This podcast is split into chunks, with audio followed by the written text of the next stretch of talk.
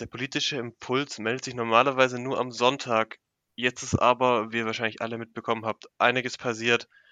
Wir haben Grund zu reden, Querschert. Absolut. Jetzt über die Nacht haben wir schreckende Ereignisse gesehen. Ich bin morgens aufgewacht, Pascal. Ich weiß nicht, wie es dir ging. Ich bin morgens aufgewacht und war einfach nur schockiert. Ich bin komischerweise wirklich auch eine halbe Stunde nach eben dem Beginn dieser Invasion Russlands aufgewacht und äh, ja, dachte echt, ich war dann wieder zwei Stunden wach und dachte mir, das kann doch nicht sein. Also bin total schockiert. Jetzt mal, sowas haben wir noch nie erlebt. Es ist völlig unfassbar und wir versuchen dieses Unfassbare, was wir jetzt fühlen, irgendwie in diese Folge reinzudrücken. Sie ist natürlich komplett spontan, aber darum geht's. Genau, wir wollen unseren, wir wollen unsere Eindrücke ein bisschen vermitteln, ein bisschen, ja, die Situation vielleicht auch ein bisschen aufklären können. Es ist vorab, bevor wir jetzt mit irgendwas anfangen, hört euch bitte die Rede von Putin an. Eben die Presserede, die im, Staats, im Staatsmedium veröffentlicht worden ist, dass er den Beschluss äh, gezogen hat, äh, militärisch jetzt vorzugehen gegen die Ukraine.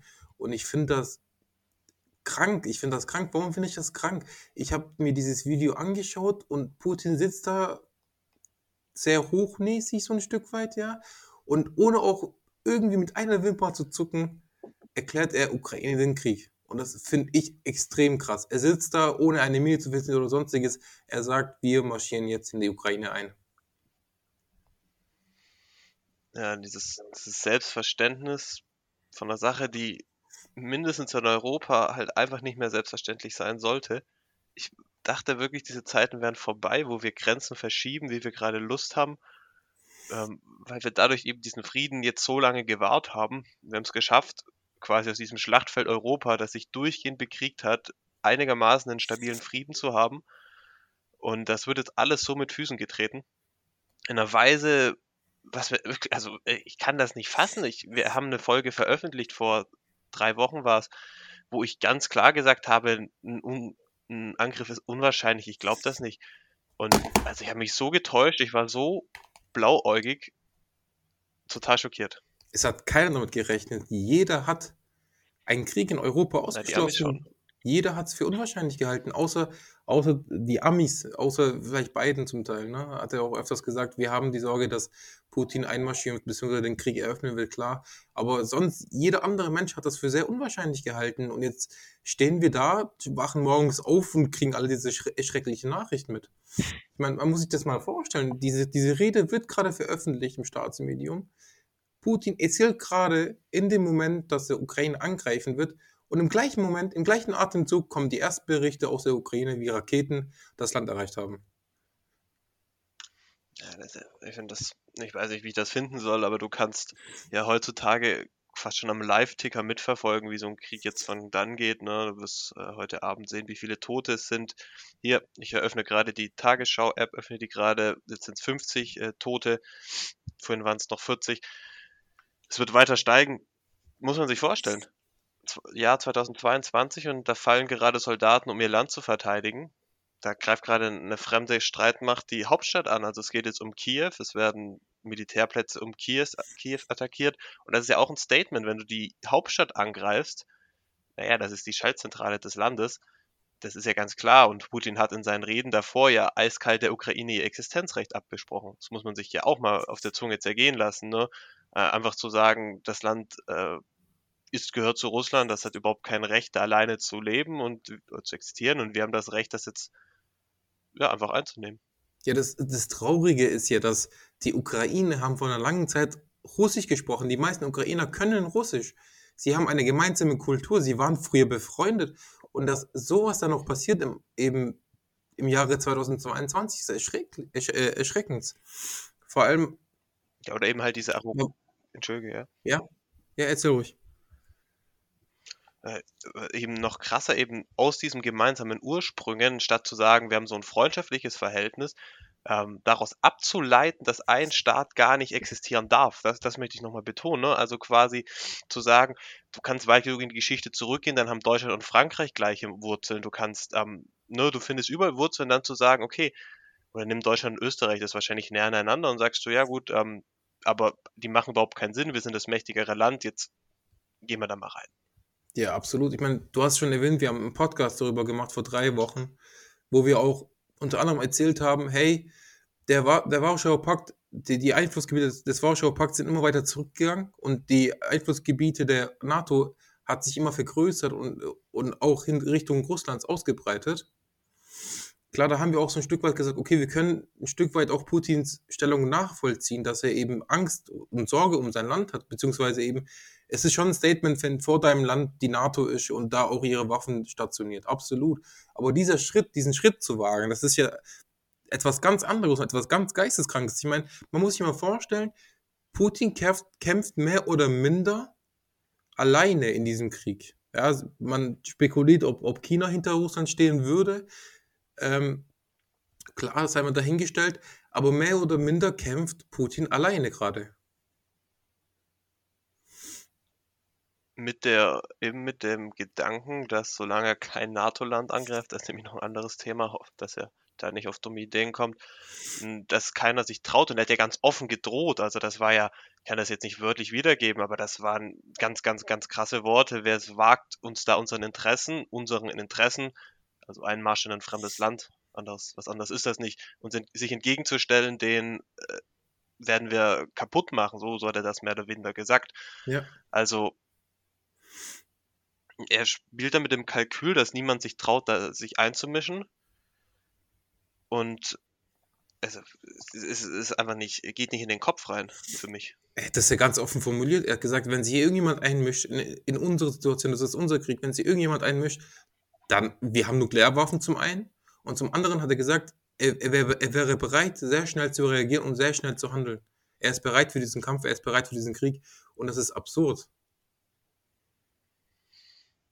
Ja, also man muss sich auch nochmal, finde ich, da diesen Gegensatz äh, vor Augen führen. 2014, als die Krim annektiert wurde, dann waren das eben Soldaten ohne Abzeichen. Das waren einfach, ja, eben, es wurde so auf heimlich gemacht. So, das ist, worauf ich hinaus will, ne? Er hat das so, er hat es nicht gewagt, offen ein Land zu attackieren, sondern jeder wusste, das sind russische Soldaten. Jeder wusste, wer dahinter steckt. Aber er hat es eben nicht offiziell gemacht. Und dass jetzt die russische Armee ich, ich kann das nicht in Worte fassen, ein anderes Land einnimmt, ganz offiziell mit der unverhohlenen Drohung, wehe, einer von euch traut sich da irgendwas dazu zu sagen. Äh, also, es, es macht mich plemplem und natürlich extrem traurig, weil das hat natürlich riesige Auswirkungen. Wenn wir so denken, dann ist der Frieden in Europa schneller weg, als wir gucken können. Ja, ich meine, wir müssen nur nach Syrien gucken, nach dem heutigen Syrien. Da war es ja, naja, wie du schon beschrieben hast, ne? Also die russische Armee, die russische, die, der russische Präsident hat eher den, den Assad, äh, in, in, das, den Assad und Assad, das Regime von Assad unterstützt, eben mit Waffenlieferungen und sonstigem. Und die Amerikaner haben gesagt, okay, wir beliefern lieber die, die Kurden, die dort kämpfen. Und das war so, so eine Art Stellvertreterkrieg, ne, muss man sagen, dass quasi sie kämpfen unter dem Namen Assad und Kurdistan oder Kurden aber haben eben die Unterstützung von diesen zwei Weltmächten, von diesen zwei unterschiedlichen Weltmächten. Und dann aber dann öffentlich zuzugeben, hey, wir russische Soldaten, das sind alles Russen, ich ordne es an, dass meine russischen Soldaten, dass russische Raketen losgeschickt werden, jetzt sofort. Das ist ein eklatanter Unterschied. Und ja, also Amerika, die USA fühlten sich deswegen gerade in der Ukraine selber Soldaten zu stationieren, weil es eben dann direkt eben dieser Weltkrieg wäre und nicht mehr so ein ja, Stellvertreterkrieg oder wie man es auch immer nennen will. Und ja, in dem Moment, wo eben der Moment, wenn russisch, äh, wenn amerikanische und eben dann noch deutsche Soldaten eingreifen müssten, wäre, wenn ein NATO-Land angegriffen wird. Und ich habe wirklich vor vier Wochen noch hätte mir das jemand gesagt, hätte ich gesagt, er ist völlig blemblem, aber ich halte es inzwischen halt wirklich nicht mehr für ausgeschlossen, dass er auf solche Ideen kommt. Also die baltischen Staaten, Lettland, Litauen, Estland sind ja ehemalige Sowjetrepubliken, die zur Sowjetunion gehört haben. Und wer weiß, mit seiner Ideologie, die ja wohl klar ist, es gibt nur Russland, er möchte doch offensichtlich die Sowjetunion wieder aufbauen. Wer weiß, ob er so auf solche Ideen kommt. Und wie gesagt, in dem Moment, wo ein NATO-Staat ein NATO-Land angreift, ist Deutschland im Krieg. Ja, absolut. Ich meine, dieser Schritt ist jetzt getan. Selbst wenn Putin jetzt sofort anordnen würde, wir ziehen uns zurück, wir gehen wieder zurück nach Russland, wir lassen Ukraine in, äh, in Ruhe, dieser Krieg wird nicht mehr aufhören. Ne, sei es, sei es, es werden zu 100 Prozent, das haben auch die deutsche Bundesregierung angekündigt, das haben auch die Amerikaner angekündigt, dass es Sanktionen geben wird gegenüber Russland. Deutschland geht sogar so weit und sagt, es werden die härtesten Sanktionen sein, die wir jeweils, jemals erlassen haben. So. Und das wird Russland auch hart treffen, ne, wenn wir davon ausgehen. Es gab immer wieder Bedrohungen von, äh, Drohungen von beiden, Russland aus der SWIFT auszuschließen, aus dem Banken, Bankenzahlungssystem auszuschließen. Und wenn sie das wirklich umsetzen können, wenn das wirklich passiert, dann wäre das ein Riesenriss in die Wirtschaft der Russen. Und das werden die sich wahrscheinlich auch nicht gefallen lassen. Ich sag mal so, man muss da wirklich diese kurze und lange Frist sehen. Also Putin hat ja offensichtlich einen Plan. Das ist ja ganz klar. Und das ist auch militärisch, ist das von vorne bis hinten durchgeplant. Wenn sein Ziel ist, die Ukraine einzunehmen, das ist ein super geplanter Blitzkrieg. Brauchen wir nicht drüber reden. Ne? Jetzt werden gerade in diesen Sekunden werden vor allem die Luftwaffe, Luftwaffe wird attackiert, Militärstützpunkte. Äh, russische Soldaten sind schon im Land. Also es ist ein völlig durchgeplantes Ding. Es, ich weiß nicht, wie viele Jahre der da schon geplant hat, die Ukraine einzunehmen, muss man sich auch geben. Und während er dann diplomatisch geredet hat, ob jetzt mit Joe Biden telefoniert, ob jetzt mit Kanzler Scholz gesprochen in Moskau, war das alles schon längst kalkuliert und geplant. Und also er wird sich jetzt kurzfristig von Sanktionen nicht abschrecken lassen. Das steht völlig außer Frage. Wir müssen es hinkriegen, solche Sanktionen zu erlassen, die eben langfristig die russische Wirtschaft, die ja wirklich komplett, also ist eine, naja, eine sehr schlechte Wirtschaft, nur sehr undiversifiziert, eine sehr, sehr also es ist kein hochentwickeltes Land, das muss man einfach sagen, wo es relativ einfach ist, dieses Land empfindlich zu treffen und das müssen wir jetzt hinkriegen, um langfristig ja eben eben diesen Rückhalt in der Bevölkerung bestenfalls zu nehmen und ja, davon abzuhalten, jemals wieder solche Dinge zu tun. Ja, absolut. Man, was, ich stelle mir die Frage, ich weiß noch, vor zwei Tagen wurde ein Treffen äh, zwischen den beiden Außenministern, also zwischen dem US-Außenminister Anthony Blinken und dem russischen Außenminister, wurde, wurde das Treffen von amerikanischer Seite abgesagt, weil man gesagt hat, okay, man sehe keinen Sinn dahinter, mit den Russen jetzt zu reden. Ich frage mich wirklich, hätte das was geändert? Hätte man vielleicht die Russen davon abhalten können? Nein, da habe ich eine ganz klare Meinung. Also dieser russische Angriff ist erfolgt, als zeitgleich der UN-Sicherheitsrat getagt hat, ne, wo dann eben Vertreter der Länder der Vereinten Nationen sitzen. Dieser Rat hat nur ein einziges Ziel, das ist die Friedensordnung zu wahren. Und während dieser Rat, der dafür geschaffen ist, den Frieden zu wahren, getagt hat, in dieser Zeit ist der russische Angriff erfolgt. Zeitgleich. Das ist ja ein Statement, ein ganz klares Statement, dass die UN sowas von am Arsch vorbeigeht, dass ihm das völlig egal ist. Wie gesagt, als Scholz in äh, Moskau war, waren diese Pläne schon längst ausgearbeitet, aus detailgenau, wie die Russen da jetzt einmarschieren wollen. Also, nein, äh, das ist lange geplant und es scheint so, als würde Diplomatie ihn einen Scheißdreck jucken. Das ist eine diplomatische Vollkatastrophe auf jeden Fall. Ich meine, jegliche diplomatische Beziehungen werden jetzt gekappt. Das macht ja eigentlich gar keinen Sinn mehr, diplomatisch irgendwie noch irgendwas retten zu wollen. Daher stellt sich auch mir, hat sich heute auch mir immer wieder die Frage gestellt, hey, okay, Russland ist jetzt einmarschiert. Sanktionen. Bringen Sanktionen was? Verhindern Sanktionen den Krieg? Oder überlassen wir Ukraine den, Amerik äh, den, den Russen und führen sofort? Oder wollen wir wirklich militärisch vorgehen? Es scheint, also ich denke nicht, dass die Amerikaner, und das ist nun mal auch ein Fakt, dass die Amerikaner die deutsche und europäische Sicherheitspolitik diktieren. Wir haben selber keine wirkliche Entscheidung treffen wir da. Das ist ein Fakt. Äh, das machen die, macht die NATO und die NATO wird von den Amis kontrolliert. Brauchen wir nicht drüber reden. Ja. Und die Amis haben es ausgeschlossen, wir werden die Ukraine sich selber überlassen und vielleicht sehen wir in zwei Wochen, dass die Ukraine ein Teil von Russland ist, ja. Das, das ist äh, beschlossene Sache. Wie gesagt, das, wenn er einen NATO-Staat angreift, ist es eine andere Geschichte, weil dann reden wir vom NATO-Bündnisfall und dann äh, haben wir sowieso, also dann ist Schluss mit lustig, dann ist. Und dann ist dann Ahnung, Dritten Weltkrieg. kann man gleich Weltkrieg. Ja, das ist ein Fakt. Das ist ein Fakt.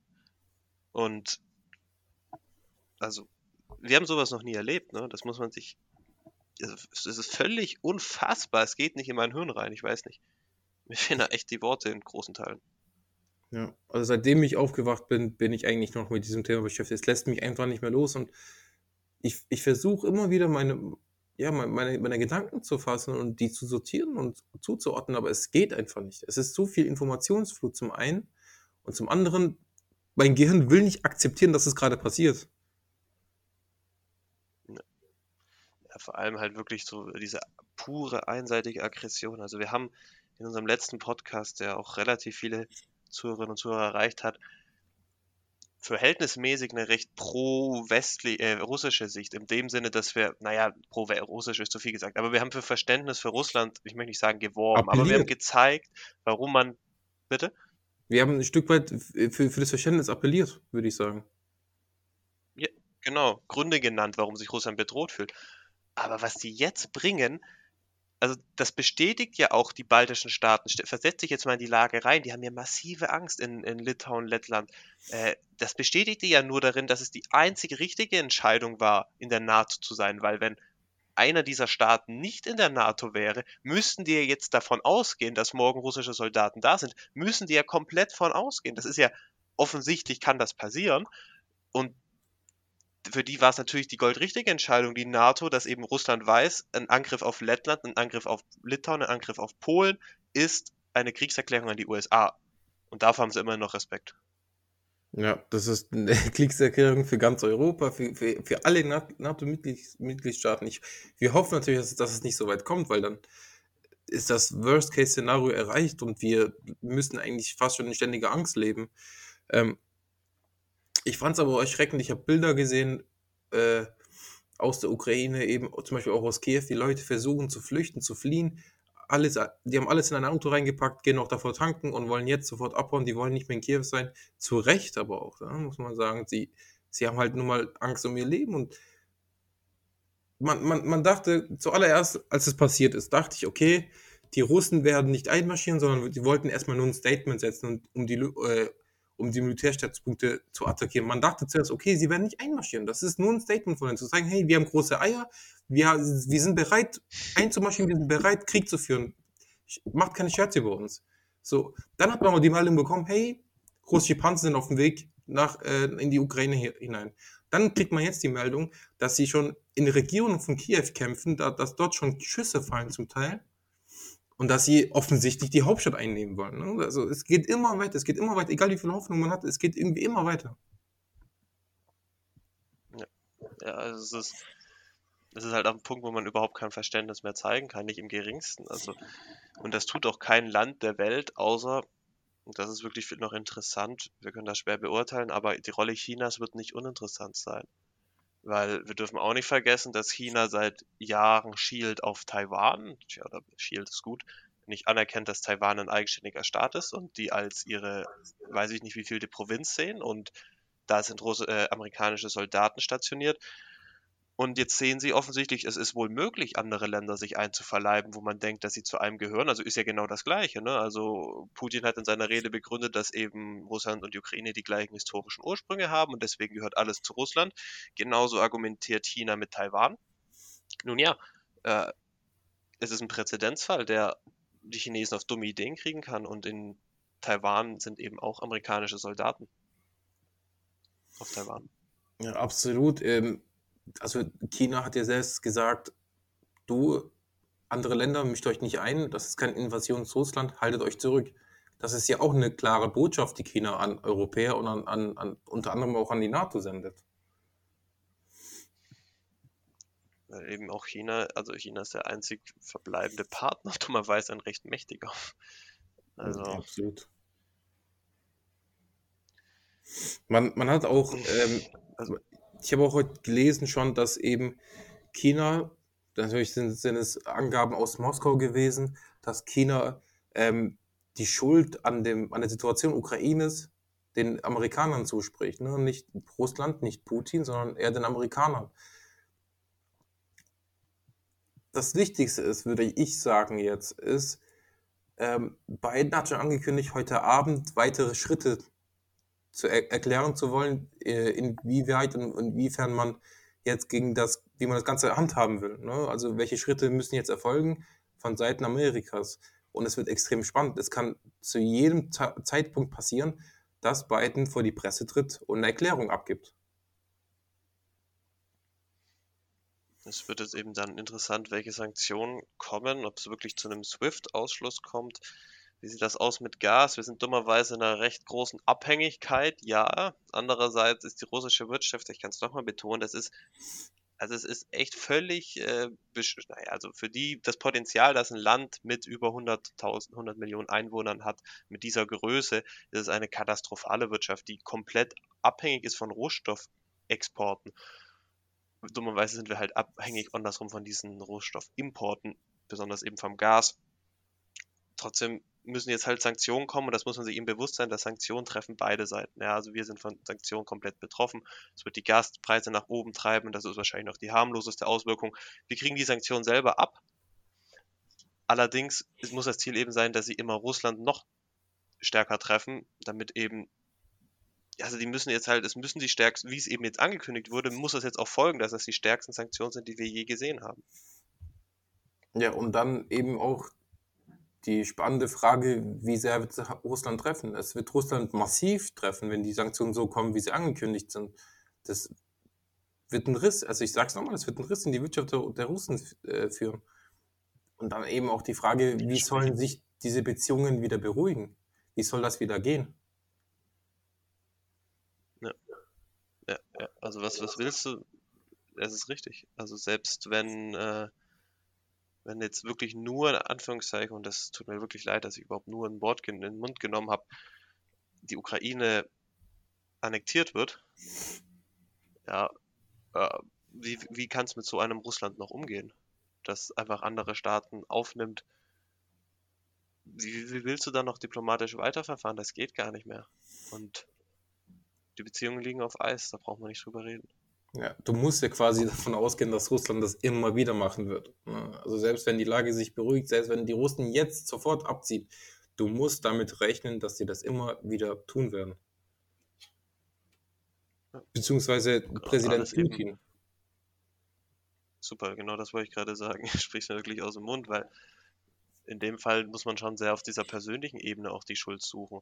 Das ist schon so, dass Putin hat das Land gleichgeschalten politisch. Da ist niemand, der ihm widerspricht. Naja, du hast diese, diese Duma, das Parlament Russlands, das dann seine Beschlüsse einstimmig absegnet. Das ist alles dermaßen lächerlich. Dieser inszenierte Sicherheitsrat Russlands.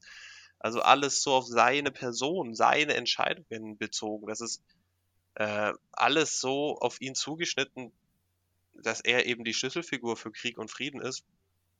Und da ist, da ist niemand, der ihn irgendwie die Schranken weist. Ja, absolut. Ja. Das stimmt, ja. Einzig Positive ist eben, dass der Westen, dass die NATO, dass die EU verhältnismäßig extrem zusammenstehen. Ne? Liegt eben auch daran, dass die Staaten, die gerne mal ein bisschen querschießen, wir haben eine Folge über äh, Ungarn und Polen gemacht, die haben natürlich unendlich Angst. Also in Polen ist eine riesige Angst vor, vor den Russen und natürlich auch verständlicherweise, und das gilt für alle ehemaligen Warschauer Paktstaaten, speziell natürlich für die Sowjetrepubliken, die ehemaligen. Also, das ist vielleicht das einzig Gute, dass der Westen zusammensteht und in der Lage sein wird, ordentliche Sanktionen zu bringen. Diplomatisch sind wir auf Eis und keiner weiß, was da jetzt noch kommt. Ja, da hast du vollkommen recht. Die, die NATO hat ja jetzt auch mittlerweile die Verteidigungspläne aktiviert. Das bedeutet, also die NATO hat ebenso Angst und ebenso befürchtet sie, dass sie auch angegriffen werden kann. Und sie hat eben diese Verteidigungspläne aktiviert. Das bedeutet, dass ein Einsatz einer Eingreiftruppe nicht auszuschließen ist. Das kann jederzeit passieren. Das wird wahrscheinlich nicht passieren. Da kommt wieder das Wort wahrscheinlich. Das glaube ich nicht. Beziehungsweise ja, gut, man hat auch von eigentlich von Russland nicht erwartet, dass sie das tun werden. Ne? Ich, ich sage auch, dass es sehr unwahrscheinlich ist, dass das passieren wird, dass es so weit kommen wird. Und ich hoffe es auch nicht. Aber man muss sich leider alles offen lassen zurzeit. Ja, aber ich will es nicht hoffen. Also so, so leid es mir tut, um eben ein souveränes Land, das da gerade zugrunde geht, auf widerlichste Art und Weise, wäre eben ein Einmisch Amerikas oder eben der NATO solange es eben kein NATO-Staat betrifft. Ja. Natürlich wird die Militärpräsenz jetzt erhöht. Äh, deutsche Flugzeuge sind in, äh, nach Rumänien unterwegs. Auch äh, nach Lettland werden Soldaten, ins Baltikum werden Soldaten kommen, äh, amerikanische vor allem.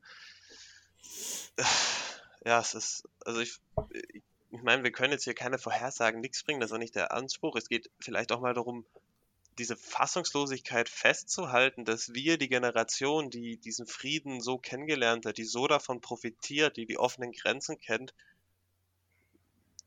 die sowas nicht für möglich gehalten hat, dass wir davon denken und einfach auch, ja, diese Wortlosigkeit ist vielleicht das Eindeutigste, was ich sagen kann, dass es mich komplett aus meinem Weltbild haut.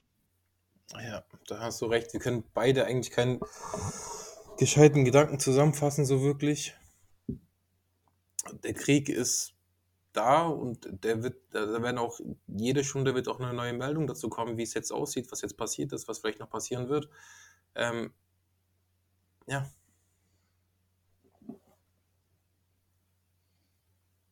Ja, also wie gesagt, da kannst du die Tagesschau-App immer aktualisieren, siehst diese Bilder, du hast es angesprochen, von den Flüchtlingsmassen, die jetzt schon losgehen. Die Leute schnappen sich das Auto, rennen weg. Du hast es gesagt, du siehst die russischen äh, Militärfahrzeuge in der Ukraine.